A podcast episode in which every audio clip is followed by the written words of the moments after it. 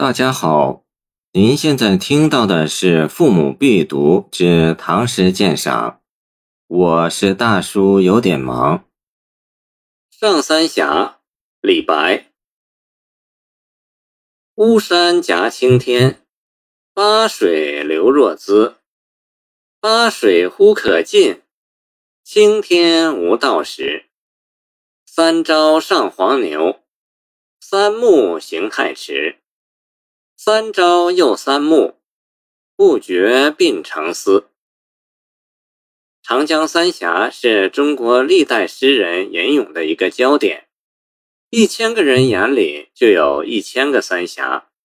李白的《长江与三峡》诗不下十首，是最受人瞩目的亮点。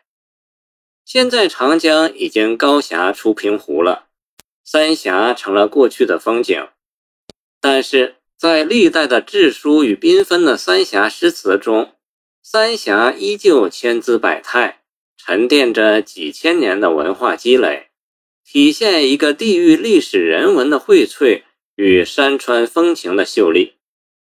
一般游览三峡，都做东西向观察，山水连绵，呈平行平面走向，如杜甫的“群山万壑赴荆门”。见咏怀古迹，李白的两岸猿声啼不住；见早发白帝城，孟郊的八江上峡重浮重；见巫山曲。而李白这首上三峡，却取仰视角兼俯视角，做上下纵览，呈斗面。巫山夹青天，巴水流若兹。这简直是从空中航拍，群山嵯峨万状，水天只留一线。一个“夹”字更有雷霆万钧之力。与北魏郦道元“水经注三峡”，自三峡七百里中略无阙处，重岩叠嶂，隐天蔽日。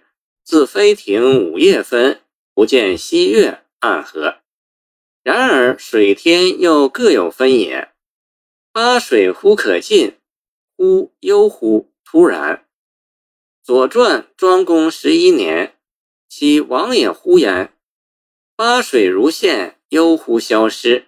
而青天无道时，按上下文，道也可作尽。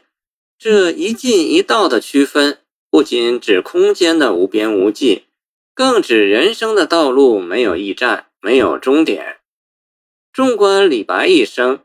他自然十分热爱脚下那片土地，但他似乎更充满飞天的幻想与成仙的渴望。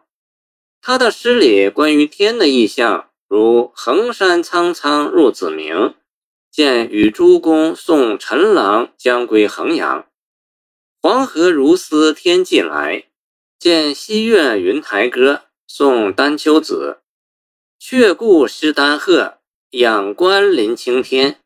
见自巴东舟行经瞿塘峡，登巫山最高峰，晚还提壁。遥遥山外日，茫茫江上天。废珠月明月，皎净寒空天。见安州应城玉女汤坐，半壁见海日，空中闻天鸡。见梦游天姥吟留别，客散青天月。山空碧水流，见谢公亭，都与池上的山水相连。青天是李白理想的终极目标，而山水则是他漂泊人生的一个驿站。安得五彩虹，架天作长桥。仙人如爱我，举手来相招。见焦山望辽山，可是青天无道时。唤醒了他的种种不切实际的幻想，尤其是上三峡这一段曲折艰险的历程，使他倍感人生道路的艰难。这次他搭乘的是上行船，逆流而上，重岭叠嶂，激流险滩，举步维艰。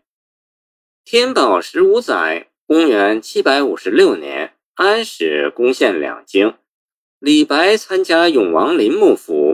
不久，李林兵败，他受到连累，流放夜郎，才沿着三峡西上。这一年，李白已经五十八岁了。回想起自己大半生漂泊经历，不就是在两山的夹缝中求生存吗？抚今思昔，万分忧心，情不自禁地迸发出“巴水忽可尽，青天无道时”的感叹。《太平寰宇记》：峡州夷陵县有黄牛山，南朝宋盛弘之《荆州记》云：“两岸重岭叠起，最外高崖间有石，状如人负刀牵牛。此言既高，加以江湍迂回。”虽途经信宿，犹望见之。行者歌曰：“朝发黄牛，暮宿黄牛，三朝三暮，黄牛如故。”诗后四句既化用当地民谚，既咏实地实景，又抒内心感慨，真是蜀道之难，难于上青天。见蜀道难，川江行船难于上青天啊！所以上三峡不仅是咏川江行船，也是写人生旅程。